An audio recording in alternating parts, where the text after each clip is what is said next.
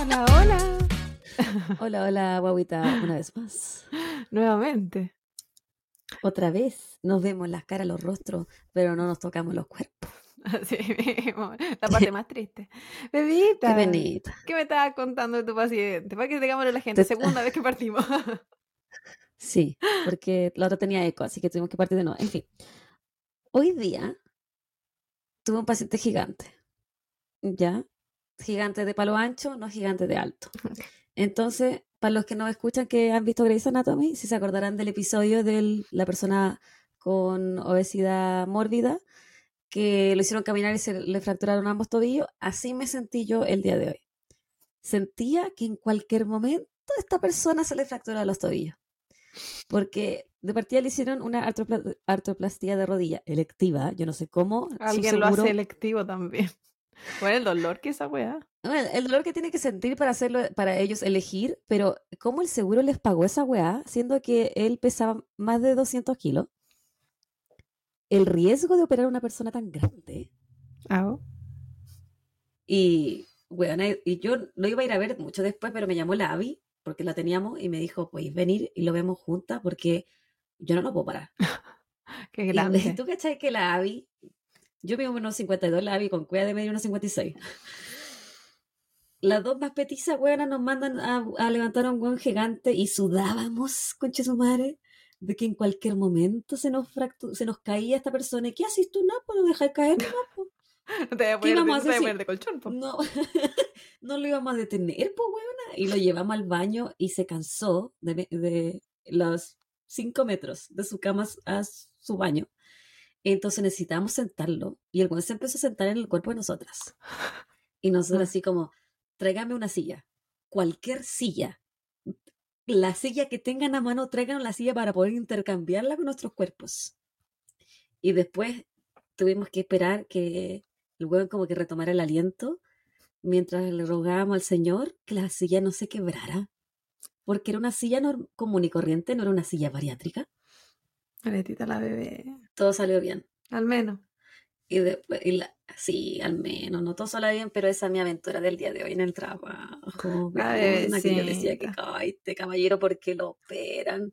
¿Por qué no lo hicieron bajar de peso antes? Y más encima tiene escalera en Más su casa. Y más encima tiene escalera en la casa. Qué terrible. Para él, para Imposible. su rodilla, para su cuerpo, para todo. Ojalá Y para la esta, esposa que le va a tener que ayudar. esto haga que se movilice más en vez de que se movilice menos. Y eso lo ayude a, a bajar de peso. a bajar de peso. Pucha, me gustaría creer eso, pero siento que la realidad de los pacientes con obesidad mórbida que he visto, no. Mucha gente, recuerdo, típico en Chile, eh, tuve hartos conocidos que se ¿Cuestión de lesionaban, se lesionaban la rodilla jugando a la pelota y después se pegaban su subida de peso impresionante igual. Y decían, no, es que por la rodilla. Sí. Entonces puede pasar que si ya no tiene el dolor en la rodilla, a la inversa. haga la inversa. ¿no? Soñemos. No, porque bueno, si a él le habían operado un solo lado, pero la otra rodilla la tenía para la cagada. Si el weón se ponía de pie, suena Ay. Hueso con hueso. Y yo le decía, ay, como estamos beatboxing, le dije yo. Encima te pusiste cruel. Así soy yo en momentos de pánico. Qué mensa que eres. Ay, que me reía. Bueno, eso me pasó hoy día y ahora estoy con una visita ilustre en mi casa. Estamos cuidando a la, a la Charlie, la perrita, la perrija del Abby, por un par de, un par de días. La Te mando bebita, una foto, esa perra es deliciosa. Sí, es rica la perra esa. Muy, muy tierna. Pero le dio mucha pena cuando se fue la Abby. Miró así. Y, nos- Mm, y se, y se fue para la puerta, no quería venir. Me imagino, conozco esas miradas. La he, la he tenido varias veces. La bebita. Yo tengo ahí al, al cabro, pues. ¿Y No tú? si se alcanza a ver. ¿Qué contáis? Está ahí estirado. Sí, Desde ahí que. ¿Está a- el sleeping? Sí, a toda la gente que nos ha preguntado, muchas gracias. El papito está mejor. Las pastillas la han hecho súper bien. Estuvo de nuevo veterinario el lunes, porque así me, a mí me encanta botar la plata. Entonces, me encanta vender los órganos de mi cuerpo. Entonces, ahí le pusieron las vacunas que le faltaban y unas cosas así porque se va a quedar en un hotel. Como está con tratamiento, necesito que le estén, lo continúen con eso. Así que, peor. Ahora ya estoy en, ya no me queda órgano que vender Javiera. Estoy a punto de vender las córneas tenés que, no le que- sirven a nadie, porque no veo. Tenés que empezar a, a vender plasma, pues bueno. Sí que lo había pensado. Pero digo, ni ¿Sí? con la calidad de plasma que tengo, capacito que manden de vuelta para la casa. No, pero te hacen un test primero. Creo que eh, son 50 dólares por donación. Sí, se, No se sé. supone que podía ser hasta 900 dólares como al mes, algo así. Al principio. Ahora, Después te si tú quieres ganar dinero, un óvulo. Loca, ya no sirven los míos, estoy muy vieja. ¿Verdad? Sí, es hasta los 29 y en lugares que te aceptan así como más hasta los 30. Porque sí, he pensado qué cosa puedo vender de mi cuerpo. Alquiler tampoco puedo, porque no he sido, no he sido mamá. Yo no alquilaría mi vida. No, pero lo Qué del paja, el óvulo y lo del y todo eso, eh, lo pensé en algún momento, hace como dos años atrás, cuando dije, ay, hacer algo así como que sea, que pueda ayudar a alguien, aunque me paguen, que no me quejo, porque loca, te pagan como 15 mil dólares. Pero Sí, pues. son caros. sí. Bueno, pero si los óvulos son contaditos, pues. sí, po. No como los No, pero los óvulos son como 5 mil dólares, por tener la guagua son como 15 mil. Pero yo dije, sí, Ah, no, acá te pagan más, guaguita. ¿Allá? Lo aquí. ah, acá la, la acá el, el- acá el óvulo te, eh, te lo venden al menos 10 mil y cacha. el Ah, pero una cosa es lo que lo vendan, otra cosa es cuánto lo compran, po. Ah, no, yo, o sea, yo sabía que a Tú ti te tú pagan, vendiéndolo, es que no me ok. sé expresar. Tú vendiéndolo son 10 mil y por arrendar tu vientre eran 30 mil, pues yo tenía una, Mm. una CNA, una TENS, Mucho que trabajaba en, el hospital y me dijo que ella lo hacía, pues, y le pagaban 30 mil por Y arrendar piden- su. Piden harto, harto, harto por cuando o sea, Sí, po, por todo Harto eso. requisito. Hartos Había requisitos. sido mamá varias veces antes. No, pero en el caso de la, por ejemplo, va a Pero tener. después terminó con sí. colapso. Oh, me imagino por loca. Si pasó la cuenta. Sí. En el caso del, del óvulo, eh, cómo te hormonizan igual, es un poco terrible. Y eh, los requisitos, loca, te, te preguntan hasta si estudiaste, no estudiaste, todo, todo. Foto de ti, características físicas, si tuviste frenillo, no tuviste frenillo, si tenías todas las, todas las características físicas posibles. Sí, pero la gente que lo compra necesita saber todas esas cosas. Sí, po, para saber cómo te va a salir caro chico. Se, no, y se entiende así como qué posibilidades tiene, por ejemplo, de que sea ciego como yo. y, pero, y por alguna razón, eh, ah, algo habrá, no tengo idea, que pensarán que mientras más estudio tuvo la persona que entregó el óvulo, más inteligente le va a salir caro chico. No sé. No creo que tenga ninguna relación, pero... Quizá porque dicen, ah, genéticamente tiene como, eh, ah, esta persona habla tres idiomas. Uh, genéticamente está, puede hablar tres idiomas. Claro, esa pero pues, la no, gente- tres idiomas. La Les gusta saber de dónde viene, yo creo. Sí, pues, así como decir que donde, uno, de donde la guagua viene tuvo tantas, tantas características buenas. Aparte, mientras más apliques esas cosas, es como que más te pagan. Si no todos los precios son iguales. Van desde hasta bla, bla, bla. Pero era mucho, mucho Mm. lucho. Y yo estaba afuera, por vieja. Porque, loca, para esa wea me rechazan. Y, pero no, el papito está bien y mañana tiene su entrevista, porque en el hotel donde se va a quedar, eh, un hotel diferente al que se había quedado antes, y pide, y es abierto, entonces no, no duermen en jaulita, y para eso tienen que evaluar su comportamiento. Entonces mañana a las 7 de la mañana tiene que llegar al hotel, bueno, tengo que mandar tantos papeles y rellenar tanta documentación. En el hotel anterior no fue tan así, porque me imagino que están enjaulados. Pero mejor, po. Sí, sí. O sea, es que tiene que ver con el comportamiento. Y ojalá, ojalá, ojalá eh, pase. Si no, va a tener que, si se porta como la mierda, como se ha estado portando últimamente, porque se ha portado como la mierda de que está con pastillas. Eh, se quiere cachorro, o sea, ha estado rompiendo cosas, botando cosas, anda hambriado, lo que se quiere comer la vida. Y no te deja es la- tranquila. la- le dan hambre las pastillas. lo Yo mejor. creo, yo creo. Y mi papá dice así, por favor, que se le acabe el tratamiento rápido. Porque hace dos semanas era un viejo, un viejo, cansado, qué sé yo, y ahora es un cachorro, pero con la energía de la vida. A lo mejor volvió a la vida, weón. Yo creo, claro que igual la doctora me dijo que los el tratamiento que le habían puesto en la clínica de la emergencia era un tratamiento como inmunosupresor muy fuerte. Entonces, en bola le está matando hasta la, hasta la vejez, loca. la, la tiene súper activa. Así que el próximo episodio van a saber si Papito quedó o no, no quedó en, en su entrevista de trabajo. en la universidad. Sí, esta semana igual aparte estaba como, buena cita tras cita, si no llevo al papito, llevo a mi papá, llevo a mi mamá, qué weá. Y organizando un viaje que cuando estemos en Chile, porque vamos a celebrar el cumpleaños de mi papá ya, eh, ¿qué primero iba a hacer a Chiloé? ¿Qué después iba a hacer a Pocón? ¿Qué después mi hermano viendo weá así como en los Andes o el Rosa Agustina? Y pues a mí era como, pero qué mierda voy a visitar en esos lugares, yo quiero algo para conocer. Sí, po. Para que valga, la, para que valga la pena, si para ir a encerrarme en un hotel me quedo en la casa. no, a mí no me llama mucho la atención, ¿cachai? No, yo entiendo a la gente que le encanta ir a esos all inclusive, güey. A mí no. A no ser que sea un, eh, un crucero, güey. La única güey que me llamaría la atención un all inclusive. Pero, así que la última fue Argentina. Y se supone, ayer le mando un mensaje a mi hermano y le digo, ¿sabes qué? También tengo esas dos opciones. Mañana, porque es feriado hoy día en Chile. A, la gente que vea esto fue feriado ayer. Eh, y digo, conéctate mañana porque vamos a, elegir eh, bien, te voy a decir la, la propuesta. En verdad, yo sé que yo soy la decisión final. Pero él tiene la plata de Chile y yo tengo la plata de acá y tenemos que decidir quién va a pagar qué. Entonces le dije, conéctate la weá, avísame. Jamás. Son las 11.39 de la noche y mi hermano jamás me volvió a escribir. Ayer me puso, sí, hermano, yo te aviso. Aún espero, y mi papá preguntándome todo el día, Felipe, ¿tu bueno. hermano te escribió? Mi mamá preocupada en el trabajo, hoy se me olvidó dejarte la tarjeta, bla, bla, bla. Y así como, no te preocupes, sino que lo que me escribe en la mañana. No me escriben todo el día, weón. Así que Felipe. ah, estoy de organizadora de eventos, de veterinaria, de doctora, de enfermera, de toda la wea. Moviéndome un poquito, bebé. Terrible. Y todo esto con el corazón partido. un poco destrozada por la vida, apaleada por la vida, destruida. Por eso, mi guaguita que la ha tocado difícil. Ay, weona. Porque sincerémonos un poco con la gente.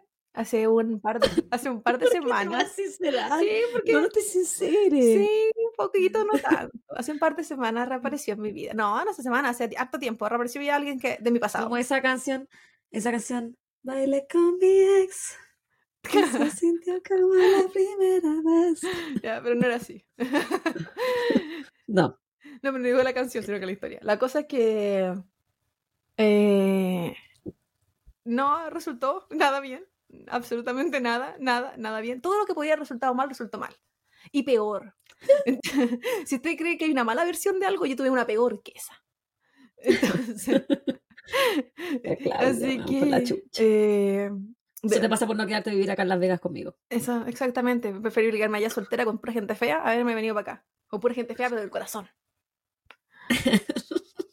Así que he estado la última semana arrastrándome igual un poco en punta y codo, recogiendo la autoestima, pero a pedazos. Y poca autoestima que me quedaba, puta, pero peor aún. Si la dignidad estaba en el útero de mi mamá, ya ahora ni siquiera donde está, se reabsorbió la wea.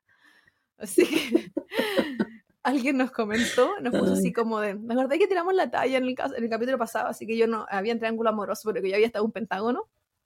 Una persona ¿Ya? nos No comentó sé. y nos puso, tú dijiste, no, vos loca, en un pentágono, pero por mi ex la universidad. No, sí sé, no sé qué no comentó. Ah, ya, pues, no, porque nos comentó en YouTube. Entonces la persona pone así como, ay, pero Claudia, mejor Pentágono. Y era como, amiga, yo era la que no sabía. amiga, yo no disfruté de ese Pentágono. Yo nunca disfruto de ningún Pentágono, de ningún nada. Yo soy la weona de las historias. En mi vida. Si ustedes creen que yo me arrastro en punta y codo es porque soy la weona de la vida. Y eso no ha parado. Porque la historia del Pentágono fue más o menos hace 10 años. Um, bueno, Del- sí, po. bueno, pasó hace, de otro ex. Sí, pues empezó hace 10 años, terminó como hace dos. No, mentira, terminó, te cachai. Qué mentirosa, No. sí, hay como siete años acá. No, no, siete años, sí, siete Fue años. hace mucho más. Sí, no, no sé, fue hace caleta, pues si estaba en la universidad y estoy re vieja. Pero después la historia del Pentágono se terminó un poco antes de que yo me viniera para acá.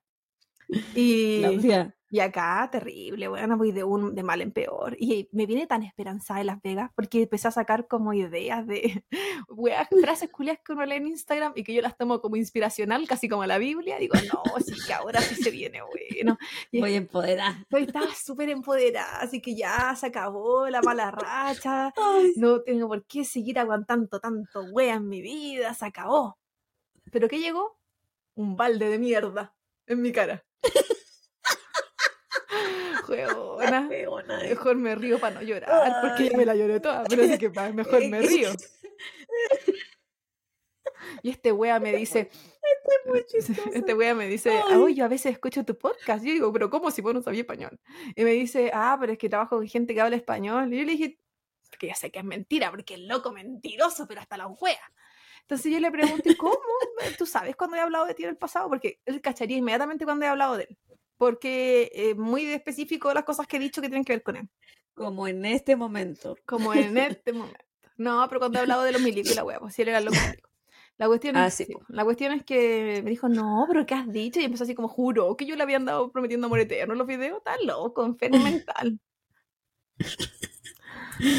Pero bueno, así es mi suerte, así es mi vida, punto y codo. Pero que ojalá al papito le vaya bien mañana en la entrevista para tener una alegría, weón, una alegría en mi corazón. Es lo único que nos va quedando de esperanza. Bueno, si le va mal, tengo que ponerme a llamar a otro hotel y ya no tengo esperanza en la vida. Así que luego de esta tragedia con la que he estado viviendo, porque ustedes verán esta carita muy sonriente, pero puta que comió mierda últimamente. Y no me refiero a personas, me refiero a cosas, o sea, así como situaciones. Eh, bebita, dime qué estás bebiendo para pasar este trago tan amargo. Para pasar este trago tan amargo, una modelo o una modelo, como decía una ex colega. qué weona la, qué weona la gente. La gente de acá, weón, y yo por eso lo elijo. Sí. ¿Y tú qué, to- ¿Y tú qué tomas? Yo, yo estoy tomando un vinito, pero bien poquito porque. Ah, loca. Por- Para no llorar tanto. Sí, yo tengo un mar de lágrimas. Lo que, lo que sí vamos a hacer hoy día es porque nos mandamos unos saludos Para a la un- gente que sí se lo merece. alegrarme un poco el corazón entre tanta Para que te caca suba con la la que me he rodeado. Sí. Bueno, es que no hay Es justo y forma. necesario. Yo tengo que volver a nacer para que me suba la autoestima. Yo creo que no, no hay caso. Pero bueno, puedes partir tu bebita. ¿Estás segura? No, pero dale. El primer saludo de la noche va para claustrofobia. ¡Ay! Hace como dos semanas las escucho. Soy una enferma que ama ver documentales de crímenes, series de crímenes, etc. Chócale. Vieron las sugerencias que me, que me lanza Netflix. Ja, ja, ja. Y todo lo que he agregado a mi, comillas, mi lista. Instagram me las sugirió hace un mes aproximadamente y desde que las escuché por primera vez no he parado. Soy Visual Merchandising en retail. Entro a las 7 a.m. y la tienda abre a las 10. Esas tres horitas ustedes son mi compañía fiel. Les hablo, les respondo, les tiro talla. en fin, parezco una loca psicópata. Así nos gusta. Así somos. También las escucho mientras me ducho, mientras me ducho, mientras cocino, mientras tejo y mi Willy juega play. Ja, ja, ja. Y ambos las escuchamos, sufrimos, nos reímos y disfrutamos su podcast. Gracias, son bacanes. Han llegado a llenar un vacío en mi vida. Corazón. Ja, ja, ja, ja. Ah, y estoy escuchando todo al revés de adelante para atrás. Aún no termino, pero voy ahí. Lento pero seguro. Mejor. Claustrofobia. Mejor amiga, sí. Un saludo para ti Para Willy. y para, y para tu Willy. Qué bacán que nos escuchen en pareja, algo que yo siempre quería Sí. hacer y nunca lo voy a lograr. Algo que yo siempre he querido tener y nunca lo voy a lograr. Ya no me hagáis reír. Ay, saludos, amiga. Gracias por escucharnos. Eh, nos hace feliz poder acompañarte en ese ratito laboral mientras te jabonas tu cuerpecito también. Así que felices nosotras. que dijo que no escuchaba mientras se bañaba. Feliz de acompañarte en la ducha. Sí, me, encanta la de gente en la ducha. Que acompañemos a toda la gente en la ducha. Yo igual escucho podcast en la Ella ducha. no, no va a participar nunca de, de esa secta que, Que no que jabón. rehusan del jabón. Acuático. Sí. Ella no participa ahí. No.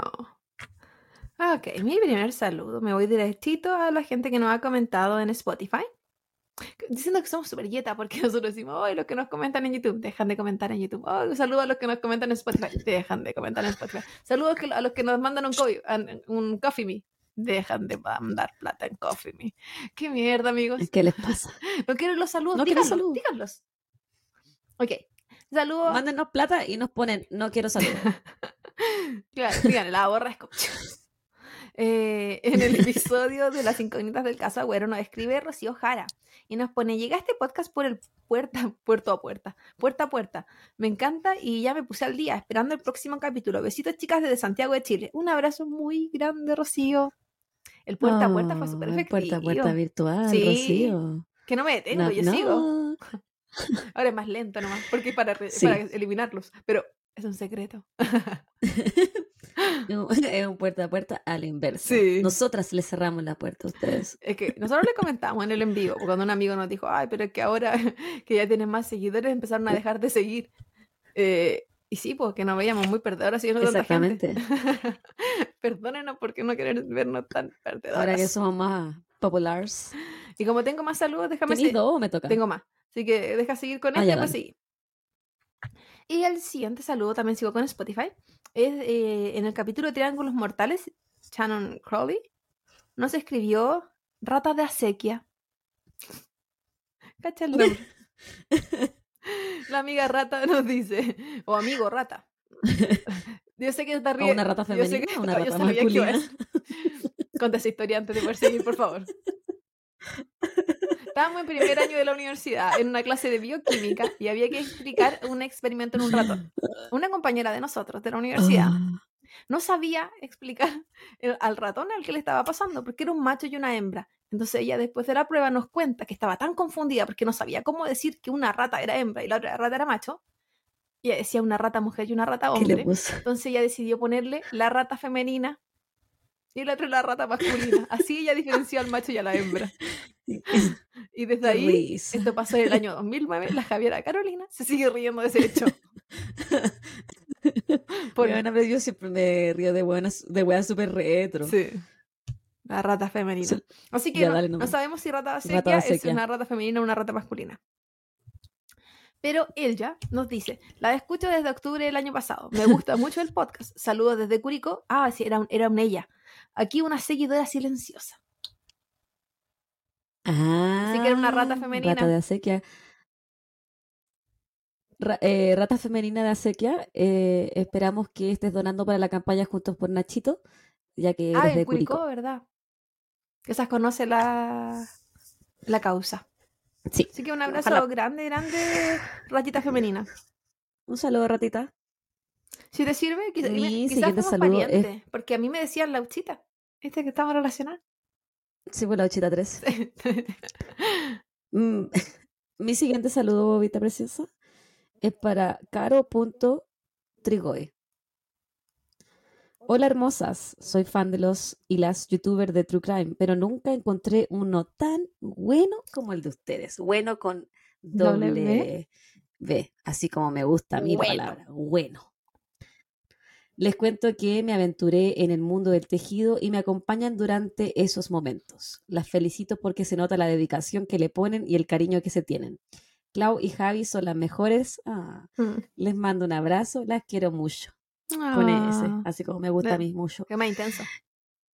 Y por último, ya que mucho texto, amo lo loquilla que es la Clau y los qué weona en respuesta a la Javi. Para muestra un botón hoy día. Creo que dije como cinco que huevona la Sí. Ah, pero la pura y santa verdad. Sí, eso es lo que nos representa. Esta es la máxima versión de Pinky Cerebro, la que ustedes van a ver en la vida. Ya, que un abrazo grande, amiga. Yo siempre quería aprender a tejer. Mi mamá tejía. Pero a lo más a lo más que más llegué fue aprender a usar la máquina de coser. Y bueno, tampoco una ciencia. Pero no, lo, no logré llegar al tejido. También me gustaría aprender no a bordar. ninguna. Pero algún día. no tenga tiempo. Eh, el siguiente saludo es para YouTube. eh, para Javiera Pérez, guion RT7YD. Porque así nos presenta YouTube a la gente. Y nos pone en el capítulo La vecina y el heladero. El caso de Hans Pozo y de. No, del año de la cocoa. Sí, era un, un caso mixto, era un, un final de temporada. Y pone, revisitando este benis- buenísimo episodio. Gracias por su compañía mientras Yo estudio para los exámenes. Así que estaba, la amiga estaba ¿Cómo pasando de estudia nuevo. mientras nos escucha? ¿O será en, su, en sus breaks? No sé, pues hay gente que le ¿Serán gusta tener breaks? ruido de fondo igual. Sí, yo no puedo. Ahora tampoco sabemos si ella estudia pintando, si ella estudia, no sé, pues, no sé qué estudia. Quizás no es memorización, quizás es un ejercicio matemático, no sé. Ay, Mm. no sé cómo la gente estudia. Yo no necesito ah, puede Yo ser. necesito silencio porque me pierdo en la vida y me demoro demasiado en aprender. Igual. Y mi último saludo es para el último episodio de Triángulos Mortales. Y nos escribe Carolina Trigo 3359 y nos pone yuhu. Eh, o sea, como chaya y una carita feliz. ya estoy al día, me siento orgullosa de mi obsesión por el true crime. Son las mejores, sigan creciendo, gracias por su contenido y dedicación. Las quiero mucho. Y una carita de emocionado Oye. y un corazón. ¿Será la misma que yo le mandé saludos ¿También se llama Carolina Trigo? Caro.trigoe. Oh, para la misma persona. Oye, amiga, ¿por qué no nos confunde de esta manera? Mira. Mírate. la Ganadora doble. Tú habrás pensado porque escribió exactamente lo mismo. no, por el nombre, parece. muy similar, no sé. Por el mucho. Y por el mucho. Pero ahí nos estaba contando que había llegado y ahora estaba el día. Así que muchas gracias, Caro Trigo. Uy, que nos pasamos la vida. Lancémonos. Dale. Hay que decir que me costó un poco hacer este caso por eh, mi situación emocional que a nadie le importa hoy en día. Pero, pero menos mal que estaba bien hecho en los lugares donde lo busqué. Entonces fue fácil armarlo, pero no así sobrepasar mi pena, sobrellevarla. Ok. Continuamos con este episodio de la lástima de la Claudia. En el episodio de hoy continuaremos con la dinámica de la semana sobre triángulos amorosos, porque me encanta la herida en la llaga. ¿O no? ¿Cuál dedo en la llaga? La Ah, no sé hablar.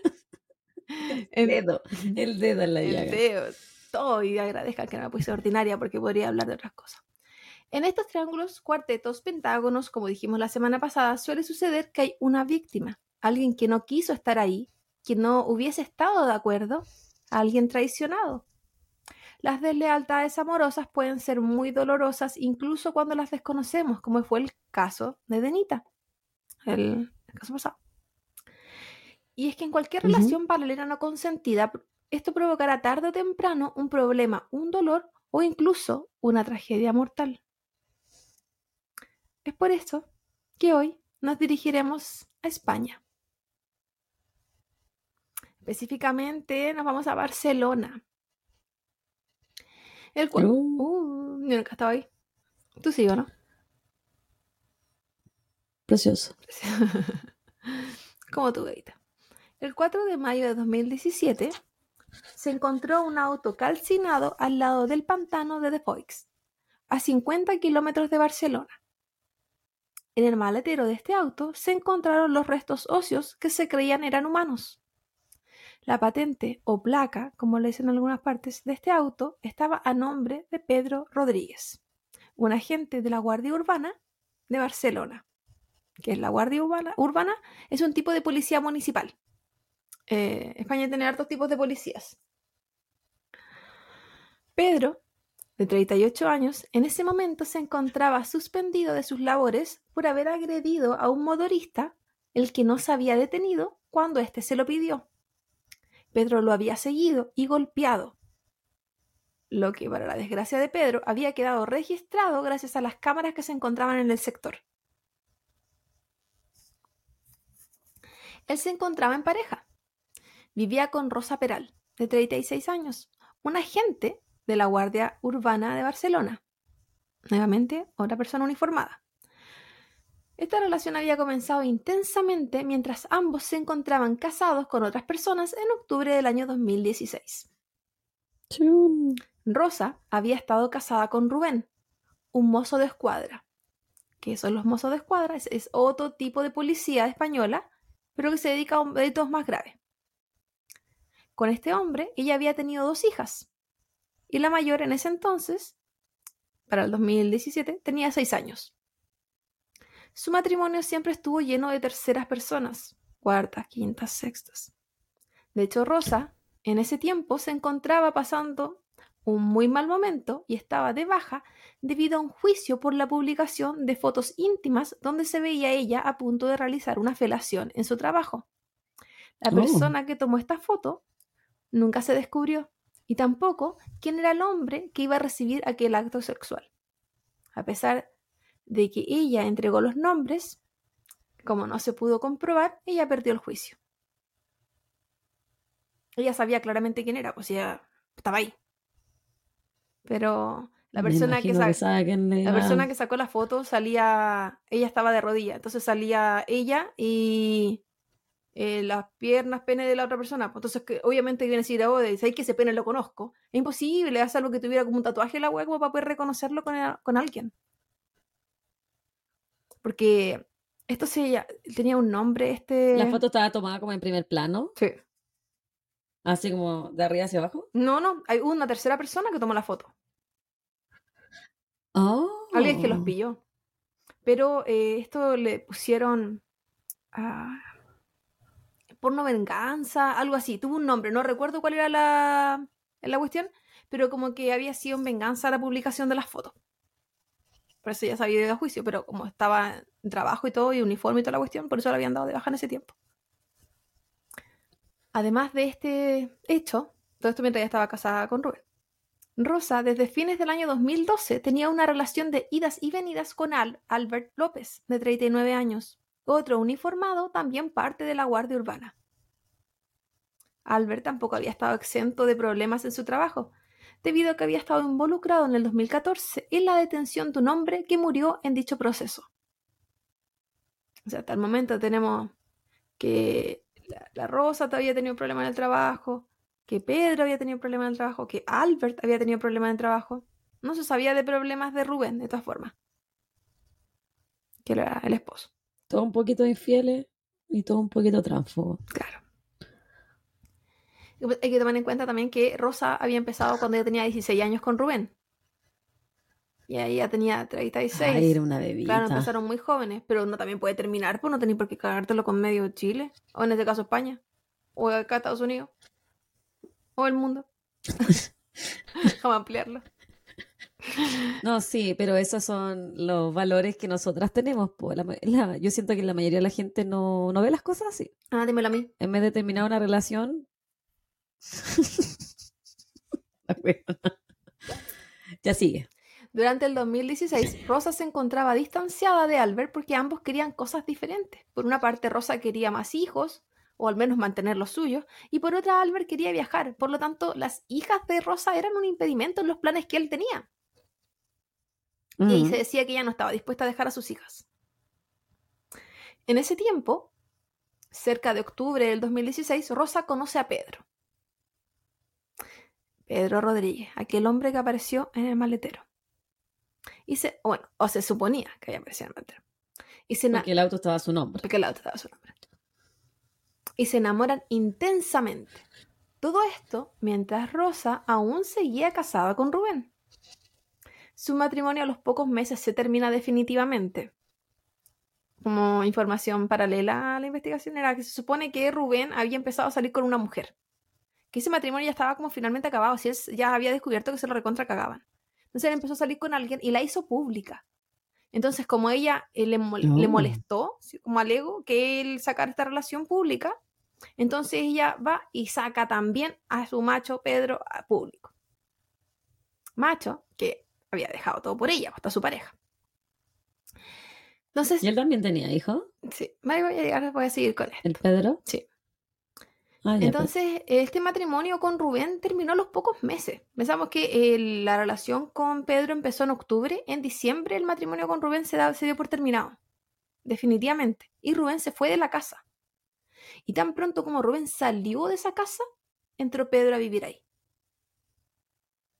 Él había estado casado y en ese momento, o sea, se supone que ese matrimonio también se había acabado un poco antes, pero fue más o menos cuando él dejó a su esposa y a su hijo se fue a vivir con Rosa. Y se quiso hacer el papel casi de padrastro de la hija de Rosa. En el 2017, hablando de esto fue en diciembre, en enero del 2017, Albert reaparece en la vida de Rosa y se da cuenta que ésta ahora tenía una nueva relación y que de hecho vivía con otro hombre, con Pedro. Ahora, tenga. Albert el chico que ella estuvo enamorada de él, pero él, quería viajar. Claro, eh, con él. No quería con, el, con el que se cagaba el marido desde el 2012. Ya. Como el fijo. El eterno amante, pero él, quería, él quería otra el fijo porque ella tenía otras parejas eh, esporádicas. Es que ella tenía varias iglesias y, varias catedrales. Sí, ella. Que ella probablemente creía en el amor libre, pero estaba casada. y eh, este caso igual fue difícil de juzgar porque no se quería hablar de ella en un punto de vista machista, pero finalmente tampoco hay que decir que nosotros, yo condenaría la infidelidad por cualquiera de los dos lados. Entonces considero que tampoco está bien que si uno quiere tener un amor libre, no tengas una relación seria. o que tu amor libre. Si quieres tener un amor libre, a los dos, que los dos sepan, de acuerdo. claro, que los dos sepan. Sí, sí. Nosotros aquí, para nada machista, condenamos la infidelidad de donde, de donde venga. Sí. Ahora volvamos a el día que encuentran el auto de Pedro, ya que tenemos un contexto más o menos de quiénes son los protagonistas de esta historia. Ya. Ese día, la policía llamó al número de teléfono que estaba relacionada con la dirección que tenía la identificación de Pedro. Recordemos que los ID tienen una dirección, Los canés. claro. Entonces, por ejemplo, ellos vieron, ellos vieron la placa, vieron de quién estaba el nombre de la placa, eh, la patente, de ahí pudieron obtener la información de su identificación, de ahí sacaron su dirección, la dirección estaba relacionada con un número de teléfono y ahí llamaron a ese teléfono. Ahí contesta Patricia, la ex esposa de Pedro, que también era moza de escuadra. Ya hablamos de ese tipo de eh, uniformado. Eran todos uniformados acá. Ella les explicó, Eran todos la cagó, que se habían separado hacía nueve meses y que él no le contestaba el teléfono en ese momento. Y de hecho ella estaba muy enojada porque él tenía que ir a buscar a su hijo y no fue. Entonces para ella, a ese día, al 4 de mayo, él no estaba cumpliendo con sus labores de papá y estaba enojada con él, entonces no sabía nada. Les indicó de hecho que eh, Pedro vivía con otra mujer en- actualmente, en ese entonces, y esta otra mujer pertenecía a la Guardia Urbana y les dio la dirección y nombre. Esa mujer era Rosa. Durante esa tarde la policía se dirigió a la casa de que Pedro compartía con Rosa. Y es ahí que recién la policía se enteró que Pedro había desaparecido hacía tres días.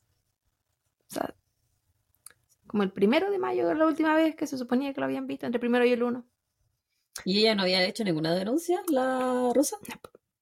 Rosa, al ser cuestionada, no mostró mucha emocionalidad o sorpresa ante la posibilidad de que su pareja podría haber sido el cuerpo calcinado que se encontraba adentro del auto, cuerpo que hasta ese entonces no estaba identificado.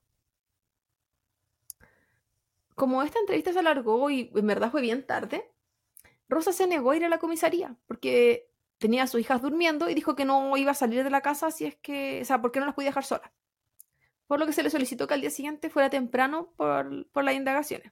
Tampoco como que hizo el esfuerzo, Ujú. tampoco como que llamó a alguien, ¿sabes? Quédate con los niños porque se desapareció mi pareja y parece y encontraron su auto quemado. No. Dijo que no podía. Al día siguiente, durante el interrogatorio, porque Rosa sí se presentó, ella comentó que Pedro se había ido de la casa tres días antes, el 2 de mayo, una pelea que ellos habían tenido. Y esto se había debido a una conversación entre ella y su ex esposo Rubén. Rosa además dijo que no denunció su desaparición porque no era la primera vez que Pedro se iba sin avisar. Esa fue su excusa. Y se supone que eh, esta pelea había sido porque Rosa estaba teniendo problemas con Rubén por la custodia de las niñas. Eso es lo que ella contaba. Mm. De pasada, Rosa no perdió la oportunidad de insinuar que Rubén, su ex esposo, no podría estar involucrado. Ah, que su, perdón, que su, ex, que su ex esposo podría estar involucrado, por lo que ella entregó la información de contacto de él. Ella dijo: ¿Saben qué? El Rubén estaba muy enojado por lo que estaba Me pasando. tinca, ¿Cómo? me tinca que es mi ex. Y ella dijo, claro, eh, Pedro con Rubén habían tenido este altercado, Pedro estaba muy enojado con Rubén por lo que me estaba haciendo a mí con lo de las niñas, esto nos trajo a nosotros muchos problemas en la casa, por lo que vayan a conversar con él. Al ser llamado Rubén, este declaró no haber visto ni a Rosa ni a Pedro durante la última semana. Pero lo que él sí hizo fue mencionar al amante de Rosa, Albert López. ¿El Albert? Oh, es la buena, se mencionan entre ellos. Acá se estaban jugando. Albert entonces es llamado a declarar. Él dice no haber visto a Pedro, pero que él había estado el martes a las 2 de la tarde en la casa de Rosa. Oh, mentira, el martes 2, no estoy inventando palabras. El martes 2 en la casa de Rosa. Y esto había sido al mediodía, luego de que Rosa lo llamara porque Pedro se había ido de la casa. Entonces él estaba como corroborando la historia que Rosa estaba contando, de que ellos se habían peleado Ah, y, que, y que Pedro se había ido. Entonces él dijo que luego de esa pelea, él lo llamaron y él había ido. Cuando la policía comienza a presionar, se empiezan a las versiones comienzan a cambiar un poco. Y la gente se comienza a culpar entre sí. Y es ahí cuando aparecen dos grandes versiones en esta historia. La versión de Rosa y la versión de Albert. Vamos a ver la versión de Rosa. Según ella, a Albert le pareció muy mal cuando se enteró que ella estaba con Pedro. Recordemos que Albert se enteró en enero y ella ya estaba con él eh, desde octubre y aparte se lo había llevado a vivir. Desde octubre, dijiste. Claro. Y cuando Albert apareció, ella ya estaba viviendo con él. Entonces esto provocó que él comenzara a acosarla arduamente a través de llamadas por teléfono y mensajes. El primero de mayo, a las 3 de la mañana, luego de que Albert la hubiese estado acosando durante todo el día, él se presentó en la casa donde vivía Rosa con Pedro y las hijas de Rosa. Según ella, Albert tenía la cara semicubierta, así como ponle un eh, pasamontaña, algo así. Como una... Algo que le cubriera la cara. Yo iba a decir, yo iba a decir una antifa, la al revés. Arriba. La antifa está arriba. Eso era una fiesta. Además tenía una mochila de la que sobresalía un palo. Además, eh, su arma reglamentaria. Recordemos que todos estos amigos eran eh, uniformados. Según Rosa, ella se enfrentó a él en el patio, como que por ahí lo recibió. Empecé de patio ante jardín. Y cuando eso sucedió, él intentó quitarle el celular a ella. La casa de Rosa era de dos pisos. Van a ver en la foto. Y en ese momento, Pedro se encontraba durmiendo en un sofá en el primer piso. Y en otra habitación, en el segundo, se encontraban las hijas de, de Rosa. Así que según ella, cuando finalmente le entregó el celular a Albert, en este altercado, ella se fue a la habitación de sus hijas y se encerró ahí, asustada por lo que Albert podría hacer, pero que no había tenido tiempo de avisarle al Pedro lo que estaba sucediendo. ¿Y por qué él le quería quitar el celular? Supuestamente estaba como atacado de celos, se supone, así como, ay, ahora tienes a este otro hombre aquí, y yo aparecí, y bla, bla, bla. Está enajenado. Claro, se supone. Y le quiso quitar el celular y ya, y ya corrió. Una vez adentro de la habitación de las hijas, ella puso, según ella, cosas que bloquearan la puerta, por si en el caso de que Albert quisiera entrar no pudiera. Y es ahí cuando ella comienza a escuchar ruidos muy fuertes. Estos ruidos duraron cerca de dos horas. Cuando ella dejó de escuchar ruidos, salió de la habitación de sus hijas y bajó al primer piso. Y ahí se encontró a Albert bañado en sangre y con un hacha en la mano. En ese momento, él le ordenó, según mm. ella, que eh, lo ayudara a limpiar, o en el caso de que no lo hiciera, él le haría daño a las hijas. En todo momento Rosa dice no haber visto a Pedro, solo a Albert bañado en sangre. Todo esto había sucedido en la noche de entre el 1 y el 2, es decir, la madrugada del, del 2 de mayo. Luego de que esto pasó, Albert se quedó a dormir. Recordemos que él llegó cerca de las 3 de la mañana. Y al día siguiente, es decir, horas más tarde, él se, se va porque debía acudir, a un juicio que, por su trabajo. Pero antes de irse, amenaza a Rosa y le dice que si dice algo, las consecuencias las van a tener las hijas de ella. Al mediodía, Albert vuelve a la casa de Rosa luego de que terminó su trámite y se queda ahí durante la tarde. Es ahí que toman el teléfono de Pedro y comienzan a mandar mensajes hacia distintas personas, incluyendo a la misma Rosa, haciendo ver una conversación como que Pedro se iría de la casa. Según Rosa, todo esto sucedió bajo las amenazas de Albert. Aquí la presión también que hubo fue porque se descubrió por geolocalización dónde estaban los teléfonos cuando se mandaron mensajes, así que como que tampoco, como que Rosa quería contar mucho esta parte se demostró que un teléfono estaba al lado del otro mientras estaban, o sea, la conversación de Rosa y Pedro era imposible que fuera a ah. distancia. El celular de Pedro jamás dejó la casa en ese momento, con todos los mensajes que mandó. Y se supone que le estaba diciendo, me fui. ¿Cachai? O sea, no voy a volver. Se supone que era esa conversación de él ya no estando ahí. Pasé de uniformado, policía, bien huevones. Sí, después te das cuenta que eran más tontos todavía. Durante la noche, Albert sale a comprar gasolina y vuelve a la casa de Rosa. Albert habría obligado a Rosa a tomar el auto de Pedro mientras que él conducía el suyo. Se manejaba uno delante y el otro atrás. Ambos se dirigieron a una localidad cercana a donde vivía Rubén, con la intención de que las antenas telefónicas captaran el teléfono de Pedro y el de Rubén cerca, sin pensar que las mismas antenas los captarían a ellos mismos en el sector. estoy diciendo, son hueones.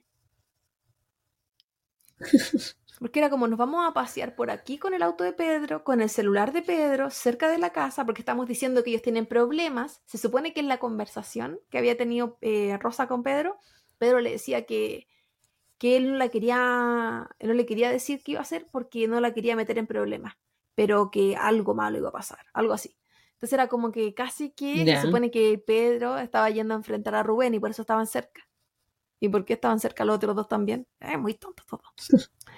Luego se dirigieron por otro camino hacia un pantano, el pantano que anteriormente mencioné, donde dejaron el auto de Pedro estacionado entre unos árboles. Según Rosa, ella se estaba retirando del lugar cuando se dio cuenta que Albert había tomado los baldes de gasolina y le había prendido fuego al auto.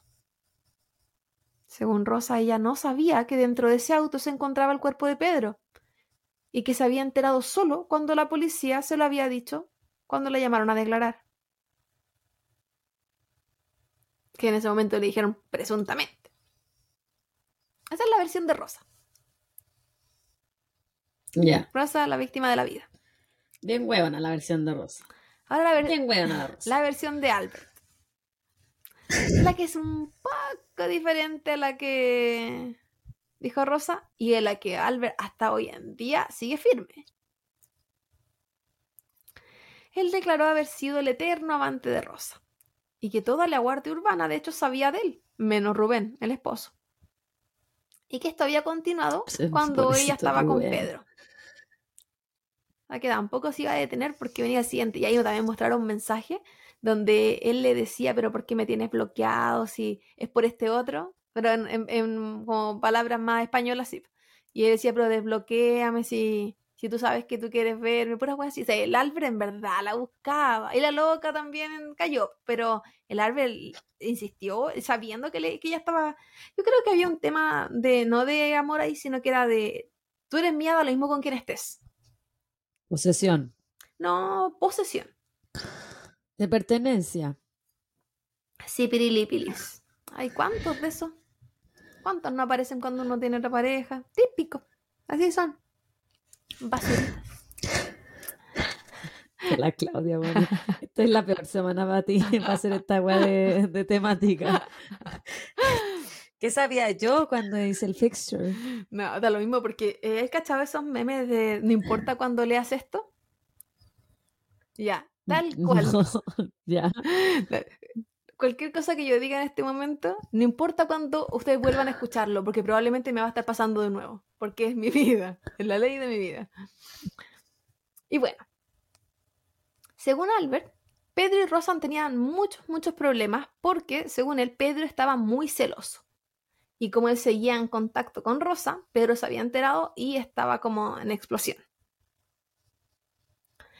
El primero de mayo de 2017, a las 9.53 de la noche, Albert recibe una llamada de Rosa, quien se encontraba histérica llorando y le dice que por favor vaya a su casa porque ella había matado a Pedro. Así parte la versión de Albert. Ah, ya, suave. Según él, él no le creyó y le cortó. Y luego de eso se fue a comer e incluso se fue a acostar. Pero que no había podido quedarse dormido. Y a las 2 de la mañana decidió ir a la casa de Rosa, que le quedaba a una hora y media, para ver qué sucedía. Al llegar, la llamó, pero ella no contestó. Él se. Eh, la casa era de dos pisos, como te decía, tiene como este patio de jardín bien grande. Entonces él la ve que ella estaba ahí limpiando el balcón a, las 3 de la mañana. Entonces él salta a la reja de la casa y cuando él salta, Rosa lo ve que está ingresando y va a su encuentro. Según él, Rosa no paraba de llorar y le había dicho que había estado discutiendo con Pedro y que él le había pegado enfrente de sus hijas. Mientras le contaba esto, ella le enseñaba una marca en su cuello, supuestamente del golpe que él le había dado. y que luego de eso ella no se había podido controlar y que por eso lo había matado. Se supone que hasta ese entonces Albert desconocía cómo es que Rosa había matado a Pedro. Asimismo, como en la versión de Rosa, ella también desconocía, como se supone, que Albert había matado a Pedro. Recordemos que ella dijo que ella estaba en la habitación y que solo escuchó ruido. Y ahora, según la versión de Albert, él llegó y el cuerpo ya estaba. Según Albert, Rosa le había pedido ayuda y que él le había aconsejado, dado que eran de la Guardia Civil, que ella debía ir a la policía y denunciar el hecho como de, legítima defensa. Y ahí fue como, ah, saltapeo. Yo no le creí nada. Ahí dejé de creerle cuando dijo eso. Si es lo que ya había estado involucrado en el homicidio de otra persona, le creí re poco que oh, hay que a denunciar. Según él, que ella no quería ir porque temía dejar a sus hijas sola y que luego de un, de un tiempo él, ella le terminó convenciendo de que él por favor le ayudara a solucionar lo que estaba sucediendo. Albert, Albert notó que la casa en ese entonces estaba muy limpia y que de hecho olía a cloro. O sea, estamos diciendo que él ni siquiera, en la versión de él, ayudó a limpiar. Claro. el yo ya estaba todo, todo, hecho. Muy diferente a la versión de Rosa, que al menos dijo que, lo, que la habían obligado a limpiar. En eso, Rosa lo llevó al auto de Pedro y abrió el maletero. Es ahí que Albert se encuentra con el cuerpo de un hombre que él no podía reconocer, que se encontraba bañado en sangre y que Rosa ahí le había indicado que ese era Pedro. Según Albert, ese cuerpo estaba eh, medio blanquecino, por lo que él creía que ya había muerto hace un par de horas. Nuevamente para decir así como esto pasó antes de que yo llegara. Durante la mañana, que recordemos que Albert se quedó, que ahí se mantienen como las mismas versiones, él se quedó. Esto también tiene que ver con que la geolocalización lo mostró ahí en esos horarios, que no es que hay partes de la historia que están cagados, por eran iguales. No es que ellos eran, no era que ellos eran muy honestos, sino que no tenían como refutar alguna web durante la mañana, Albert se va porque tiene un juicio. Nuevamente, esa historia ya se sabía. Y regresó por la tarde, al igual que la historia de Rosa, pero esta vez para llevar a cabo el plan que según él Rosa ya había organizado en su ausencia. Para eso, primero él debía ir a comprar gasolina. ¿Por qué? Porque se había demostrado que quien había comprado la gasolina el Albert. Entonces las dos versiones igual tenía que salir el Albert comprando la gasolina. Y luego tomaron ambos autos muy, similar a la versión de Rosa. Rosa en el de Pedro y él en el suyo. Con esto, nuevamente, se dirigieron primero cerca de Rubén, porque era para implicarlo, y luego al pantano. Ahí las versiones siguen muy parecidas. Según Albert, ahí Rosa fue la que dejó el auto entre los árboles, tomó la gasolina, bañó el auto y le prendió fuego. O sea, él casi quiso de escolta nomás el auto, porque hasta el momento, según Albert, aparte de comprar la gasolina, él no ha hecho nada. Y él decía que él no entiende por qué lo hizo, pero a la vez él sabe que fue porque él estaba demasiado enamorado y él no podía decirle que no a ella. Ya. El 3 de mayo, ambos hicieron, creer. ambos hicieron vida normal. Y el día 4 se les vio juntos en una comida de despedida de una persona de la Guardia Urbana. O sea, aquí como que nada. Y hasta este momento esta historia, a pesar de que todavía no está la versión oficial, se parece tanto, tanto, tanto a la del profesor Nivaldo. ¿No sientes? Que juntos fueron a dejar el cuerpo a una parte, el em, incendio, toda la cuestión. Y que después hicieron vida normal. Los mensajes. Los mensajes. Después vamos a ver que se parece más aún de lo que uno cree. A diferencia que a este no le, no le, no le sacaron fotos. Se las mandaban por WhatsApp. No, no, pero se me hicieron algo feo. El 3 de mayo, como dije, hicieron la vida normal. El 4 fueron a esta comida. Según Rosa, ella estaba disimulando por miedo porque Albert había dicho que le podía hacer algo a sus hijas y que por eso ella se veía como tan normal en, ese, en, esos días. Por otra parte, Albert dijo que él la estaba simplemente encubriendo por el amor. Uno era por el nombre del amor y el otro era por miedo. Esas eran las dos versiones. El 31 de enero del 2020 comenzó el juicio y ahí aparece la última versión de esta historia la versión de lo que es llamado el jurado popular o la fiscalía para nosotros en versión más chilena. Ya. Eh, el Estado, la fiscalía. La versión eh, protectora del cuerpo. Ok. Ahí se indicó que en enero del 2017 Albert se presentó en la casa de Rosa y ahí se dio cuenta que Pedro y Rosa estaban eh, viviendo juntos porque los vio como recién vistiéndose. Porque él no sabía Oh, que Rosa vivía. casi intimar. Según dicen, es como. ah, después de. Y que él no sabía que Rosa vivía con él en ese momento. Porque acuérdense que él, desapareció de la vida de Rosa y volvió a aparecer. Quizás Rosa ya vivía con otro hombre. Luego de eso, Albert comienza a enviarle mensajes a Rosa pidiéndole explicaciones por lo que estaba pasando. Y a su vez comienza a reenviarle mensajes a Pedro de conversaciones que él había tenido con Rosa sobre la relación paralela que ellos llevaban manteniendo durante muchos años. Entonces aquí tenemos un poquito como de la versión de, de Rosa, con de lo, del acoso y todo eso. Que aparte se, había demostrado un poco, y similar a lo que te estaba contando, porque él le decía como ya, pero si todavía, bla, bla, bla. Mm. Claro. De esta forma es que Pedro se entera de la relación que Rosa había tenido con Albert. Y esto sí generó, como se había dicho en una de las versiones anteriores, muchas discusiones y peleas en esta pareja por celo. Por todo lo que Albert le estaba diciendo que supuestamente estaba pasando nuevamente con Rosa. Ellos nunca pelearon por Rubén, ¿no? al final. Rubén era, era una tangente que ellos claro, querían, querían plantar a, meter en este querían caso. plantar a Rubén porque la única manera de elegir un culpable para ellos, pues si Rubén era el que podía ser Sí, el otro culpable. Pero Rubén, bueno, no tenía nada que ver el gallo. El Rubén estaba en otra. Al Rubén, que de hecho, el único que no en ninguna parte nombran ni su apellido ni muestran su cara. A él, los locos lo protegieron. La relación de Rosa con Pedro comenzó a estar cada vez peor. Y es ahí, en este quiebre que estaban teniendo, que vuelve a entrar Albert en gloria y majestad. Y retoman la relación. Ah, chiquitito. Que si el loco dijo, yo aquí entro, aquí entro. Y así fue. El 8 de abril del 2017, Albert le regala un anillo a Rosa. En ese mismo mes se registraron cerca de 50 llamadas telefónicas entre Albert y Rosa. Según el jurado, o lo que nuevamente lo que en Chile sería la fiscalía, durante la entrega de este anillo es cuando esta pareja había decidido planear la muerte de Pedro. Tal cual ¿Pero como pasó en el caso de Chile. Pero ¿por qué, weona? ¿Cuál es, cuál es la idea? Quédate con el Albert. ¿Cuál es la idea de matar al Pedro?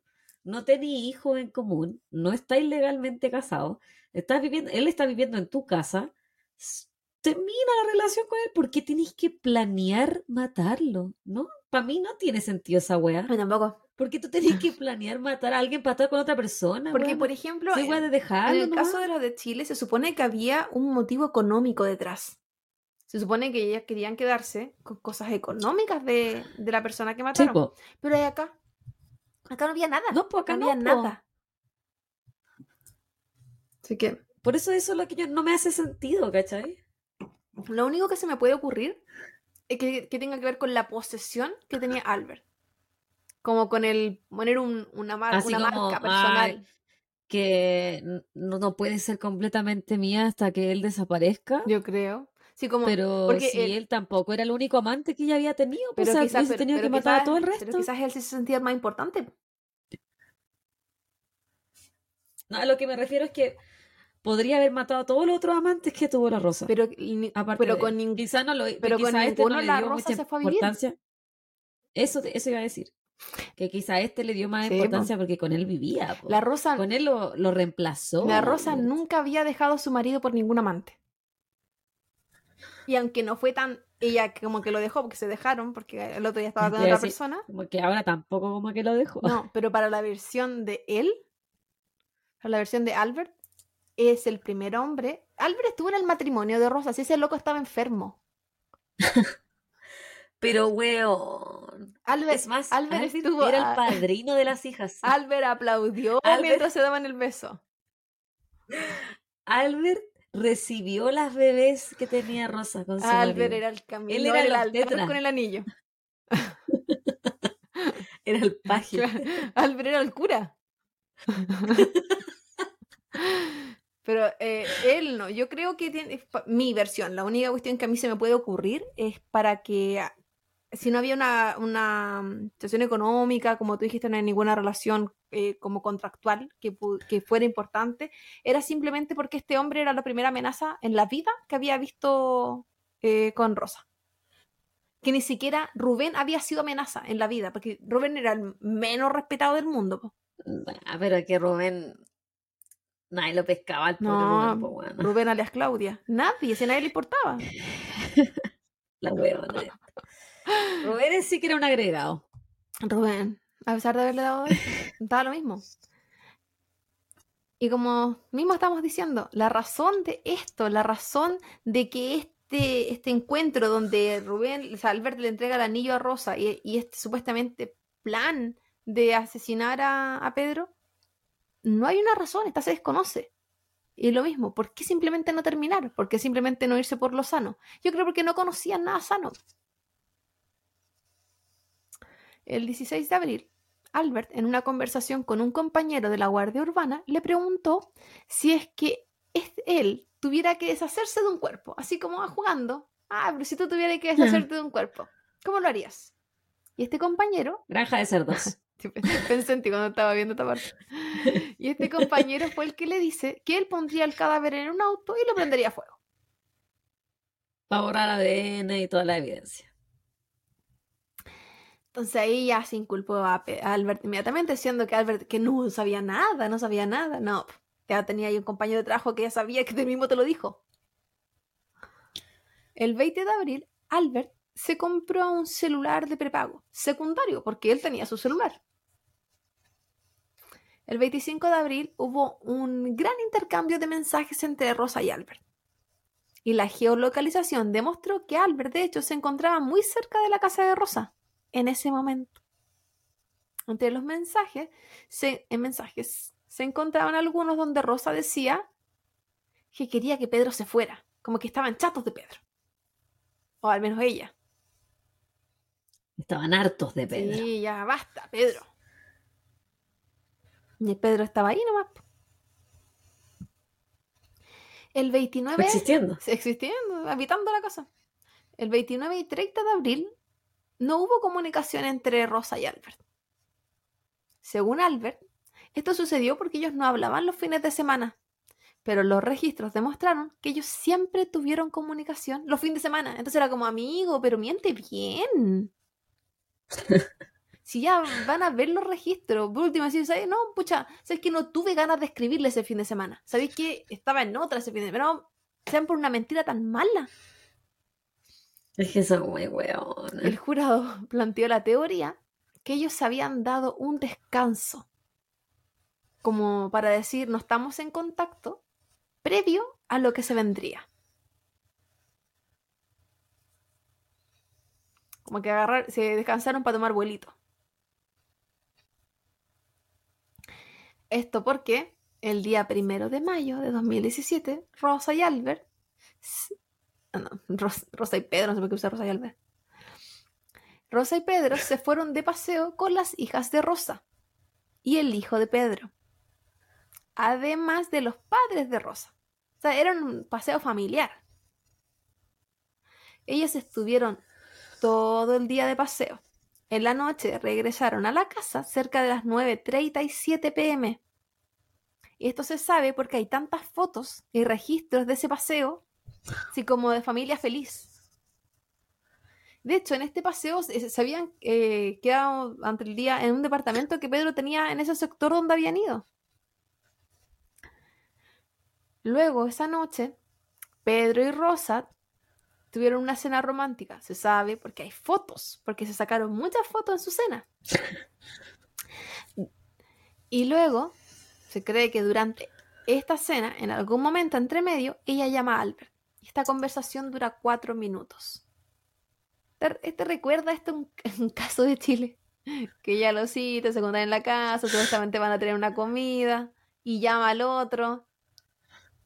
Tal cual. Pero la diferencia es que la otra le sacó la foto ya mal y esta le sacó la foto mientras estaban felices.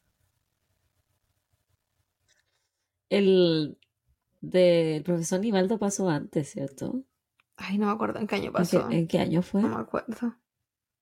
Como para saber si estos gallos se basaron en lo de Chile. Sí, o al revés. A lo mejor lo usaron como inspiración. No, porque no hubiesen sido hueones. Pues ya sea- el que sea que pudo haber copiado el otro. eh, No, pero qué bueno, si son hueones igual. Sí, no se le puede pedir tanto a esta gente.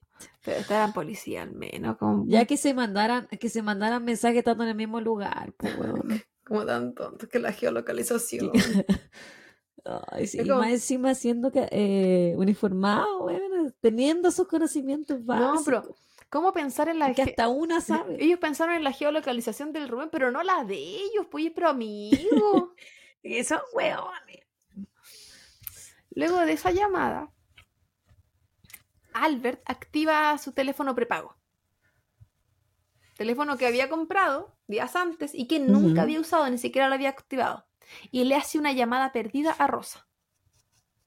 Según el jurado, esta acción, este detalle, era la señal que aquella noche llevarían a cabo su plan. Fue como el Uh, ahora es cuánto. Esa misma noche, la hija mayor de Rosa ve, bueno, dice que las dos hijas, pero más se detienen en que la hija mayor ve como Pedro baja las escaleras de una forma que ella encontró muy extraña, como inestable, tambaleándose. Ella lo describía como un robot. Por lo que el jurado creyó que esto significaba que Rosa había envenenado a Pedro en esa cena Mm. romántica que habían tenido. que lo había intoxicado. Claro. Esa teoría se reafirmó, reafirmó posteriormente por la declaración de una mujer con la que Rosa compa- compartió celda durante esta investigación, quien dijo que Rosa le había contado, supuestamente, que ella había envenenado a Pedro con un medicamento que tomaba Rubén para la asiática. Pucha, el Rubén. Me lo sacan hasta en la sopa el pobre, Pobre Rubén. Rubén, weón. que eh, quizás dejó hasta los calzoncillos en la casa, así como se fue de rápido. Hasta el medicamento de su Hasta su ciática. propio medicamento. su utiliza- ciática. Sí. Hasta su medicamento Para- lo utilizan para decir para su dolorcito de Rubén espalda, pobrecito. El otro andaba con un vago después de esto.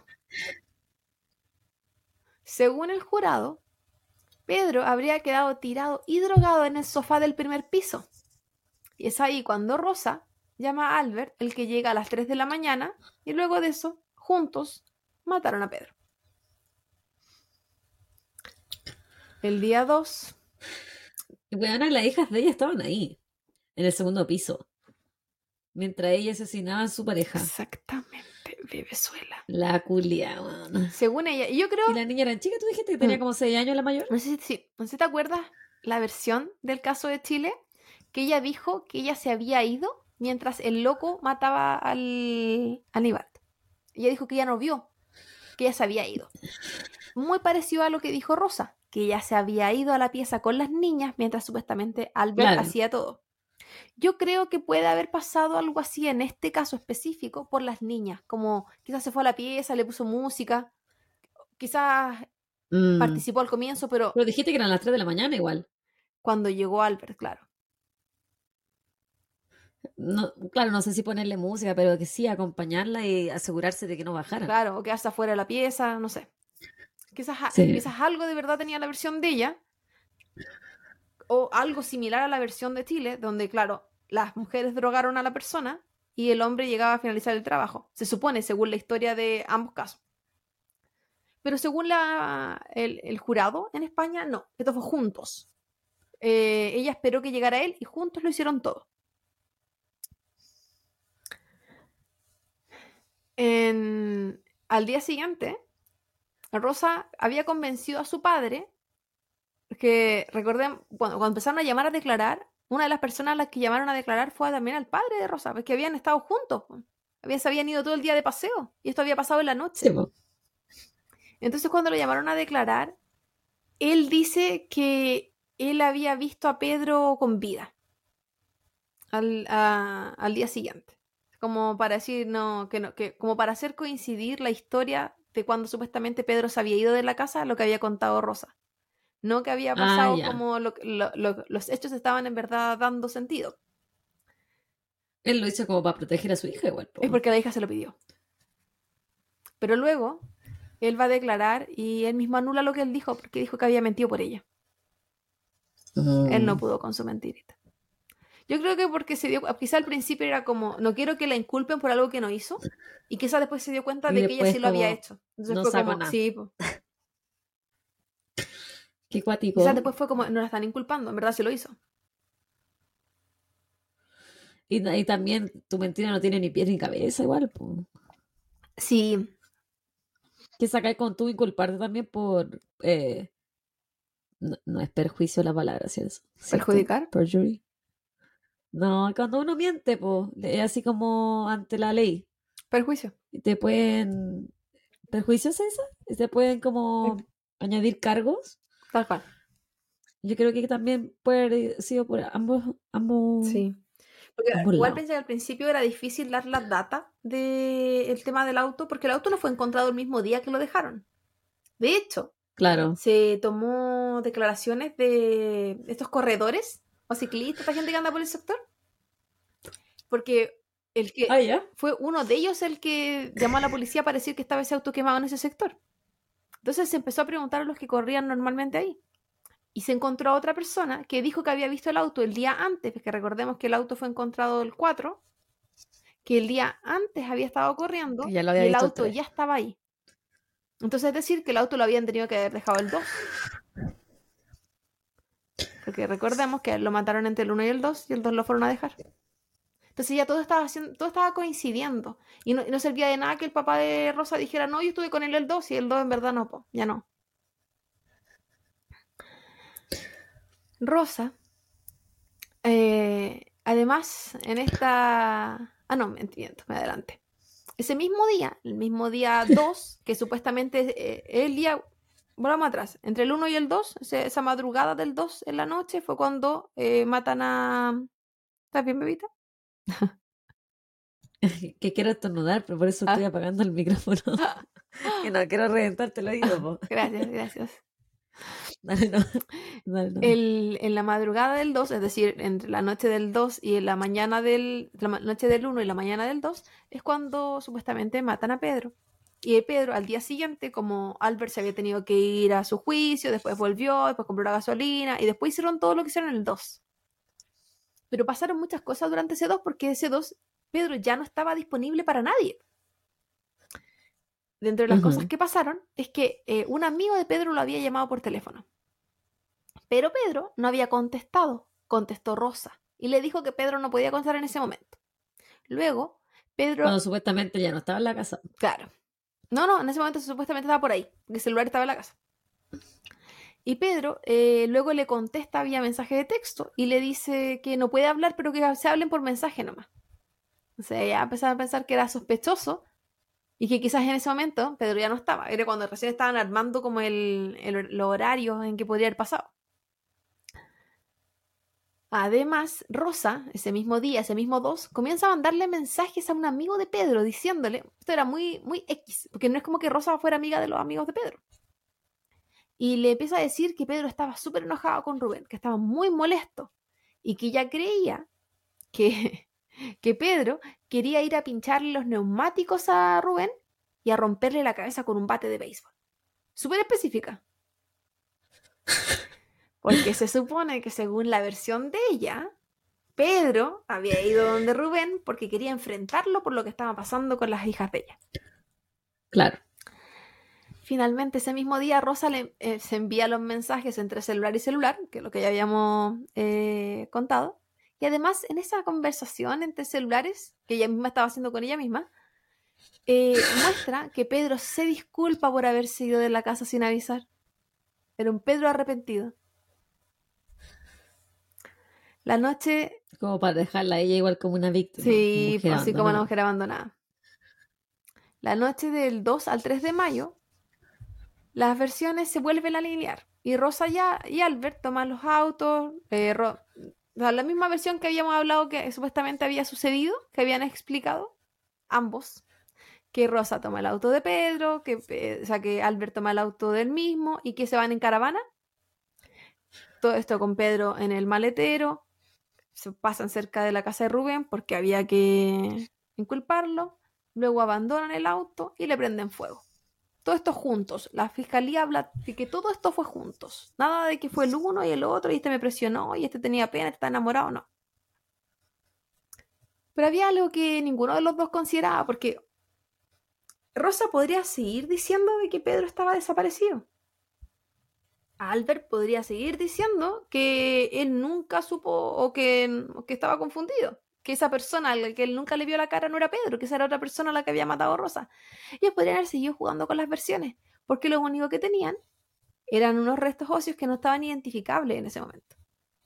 Pero ellos no consideraban que Pedro había tenido una operación en la columna unos meses antes y que en esa operación de la columna le habían puesto unos tornillos en su espalda. Estos tornillos tenían códigos, códigos específicos para la ah. persona a la que se la pusieron. Por lo tanto, el cuerpo de Pedro estaba completamente identificado. Ese era Pedro. No había dudas. No era solo el auto de Pedro. Así que los juegos de nunca le vi la cara y nunca supe que pusieron el cuerpo ahí ya no existían que fue como se le intentaron sacar en su momento. Aparte era bien tonta la Rosa, porque cuando le, le, interrogaron para que diera declaraciones, le preguntaron si ella sabía si es que Pedro sabía, había tenido una cirugía o si había tenido cirugía, y ella misma contó la guay en la espalda, si ella sabía. Yo creo que no sabían, quizás, que esos tornillos en el cuerpo de él tenían código específico. Era, tenían un, código barra. Claro. no, era, eran números, pero era como un código específico. Código de serie. Exacto. Tienen códigos de serie. Así que ahí estaba. Estos códigos ayudaron a descubrir quién era la persona en el maletero. A pesar de que Rosa sabía de esta operación, nunca imaginó que esta sería la forma de identificar a Pedro. Y habiendo sido identificado, más la geolocalización y todas las declaraciones del resto de las personas, todo apuntaba a Rosa y Albert. Ahí es como finaliza la versión de la, de la fiscalía, pues, la del jurado. Era como, tu caca, tu caca, no nos sirve. Esta es la que creamos. Y que sí, los dos dijeron... Todo es lo que calza, la de nosotros. Todos dijeron cosas de verdad. Los dos dijeron verdad y los dos dijeron sí, de mentira, pero al final sus mentiras se caen a pedazos. Y yo creo que pues, son bien hueonas, nada, las versiones. Y sus verdades, en verdad, servían solo porque están cagados con la geolocalización, sí, por eso, y los mensajes, los teléfonos. Eso era lo que los tenía más cagados, porque después sabían todos los horarios de todo, las fotos que ella se le ocurrió sacar. Como que ellos casi quisieron la cronología de lo que estaban haciendo. El 13 de mayo del 2017, Rosa y Albert quedaron detenidos por lo que había sucedido aquel 2 de mayo y que había sido descubierto el 4. El juicio con el jurado popular empezó el 3 de febrero del 2020 y duró un par de días creo que eran seis.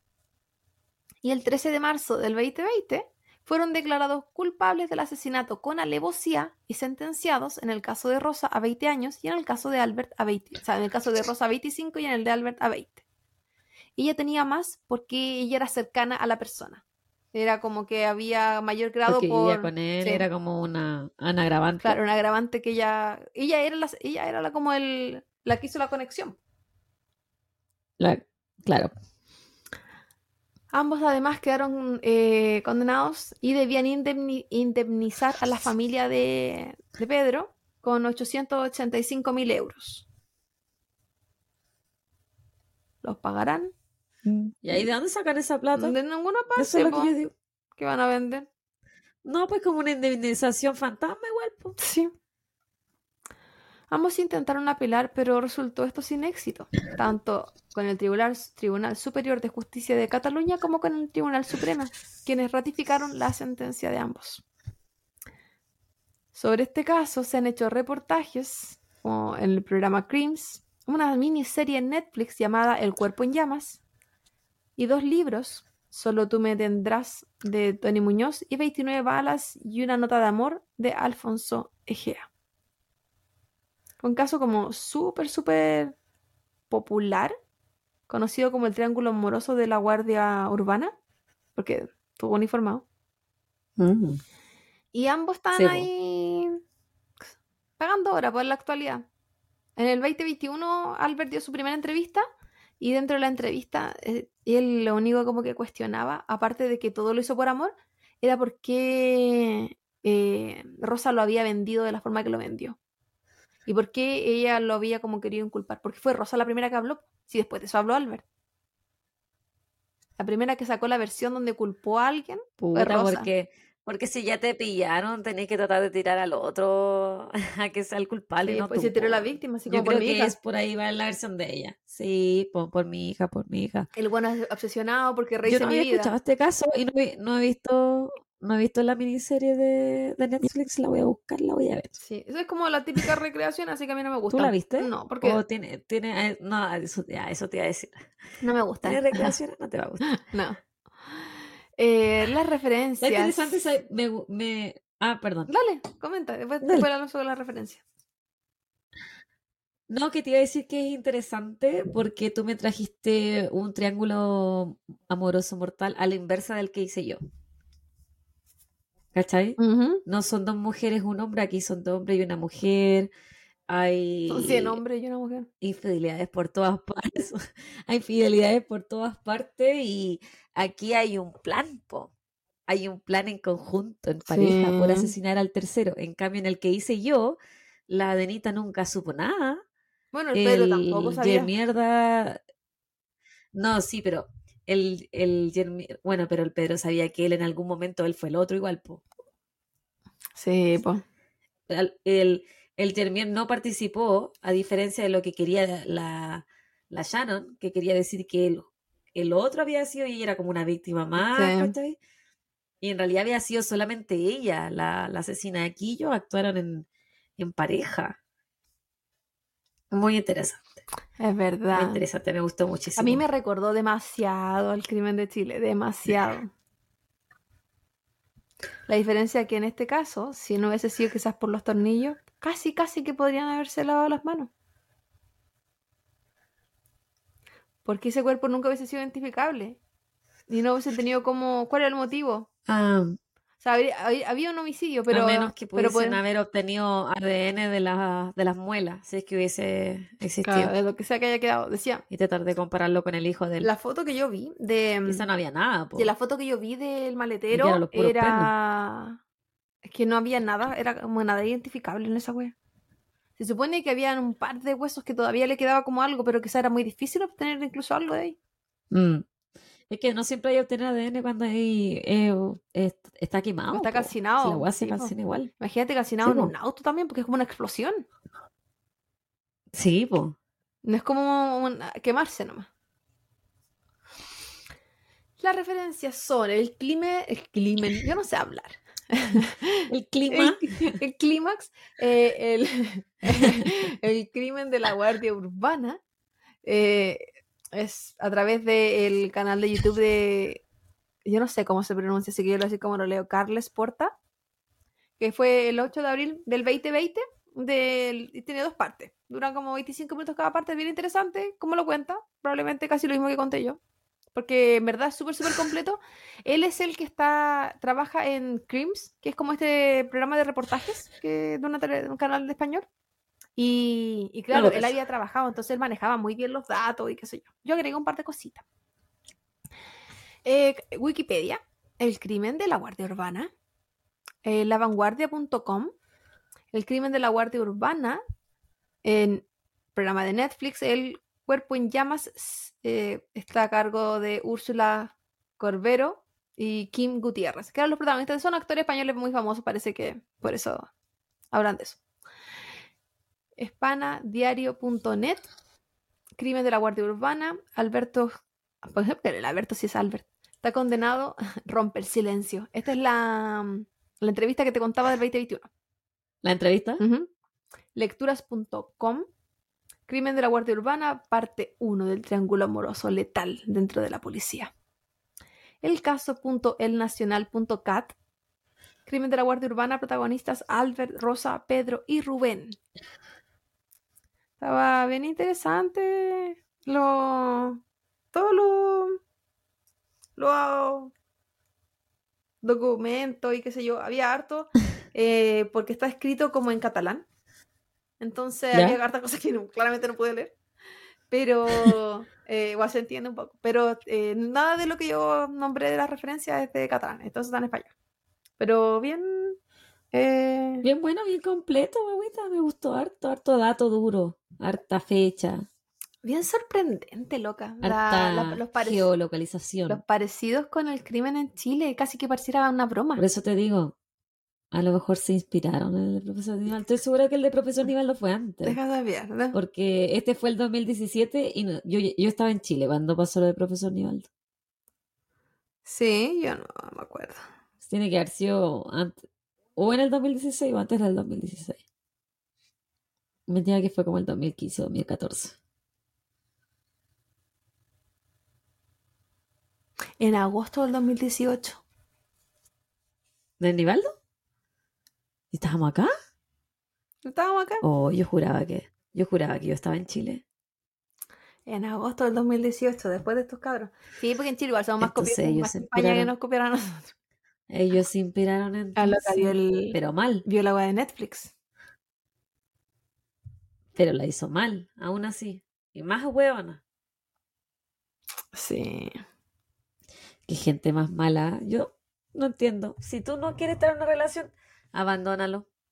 Si tú no quieres estar con alguien, no le seas infiel. Pero esta gente lo hace todo mal.